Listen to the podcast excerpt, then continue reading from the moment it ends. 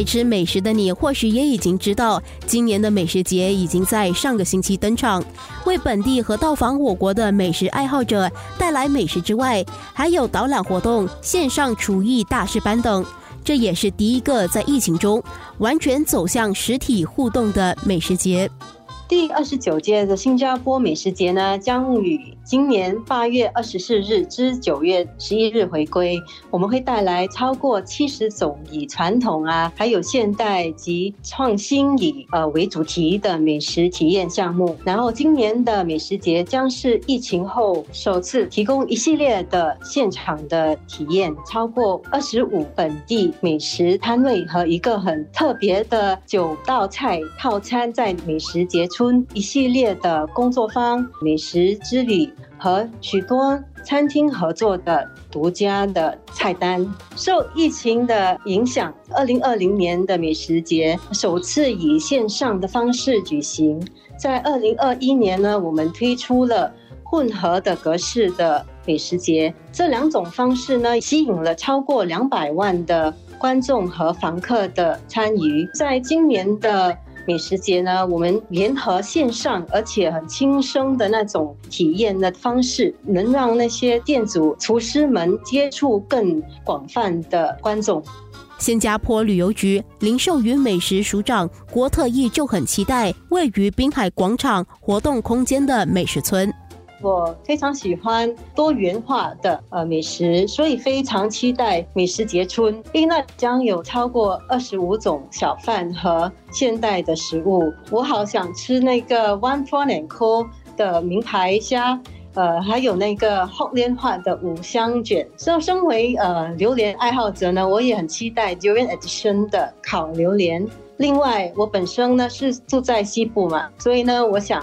趁机呢，尝试一些在新加坡东部出名的店家，例如呃宁波的 Fruits b o j a 和夜来香的清汤。虽然还在疫情中，但是主办单位很有信心，能吸引不少食客参与。今年我们估计有大约两万人会到那个美食节村。鉴于国际的旅游呢复苏的步伐。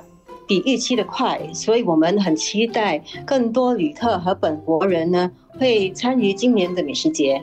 今年美食节迈入第二十九年头，不过它仍然是在庆祝我国多元呃美食文化的遗产，推广我国厨师最大的节日。美食节提供的平台呢，也会让大家关注本地美食场景不断的演变，同时它也会让大家向我国幕后人们的一种致敬，如小贩啊、厨师。美食名人、本地生产家、调酒家等等。今年的美食节强调的是可持续性啊，所以我们与志同道合的伙伴们呢，创造了可持续性为主题的菜谱和美食佳肴。包括了 The Good Burger，还有 Blue Lotus Eating House，在美食节村会共同的推出呃一道很很可爱的一个嗯食品。这个汉堡是用植物肉做的，所以呢，它会带出可持续性的一种元素。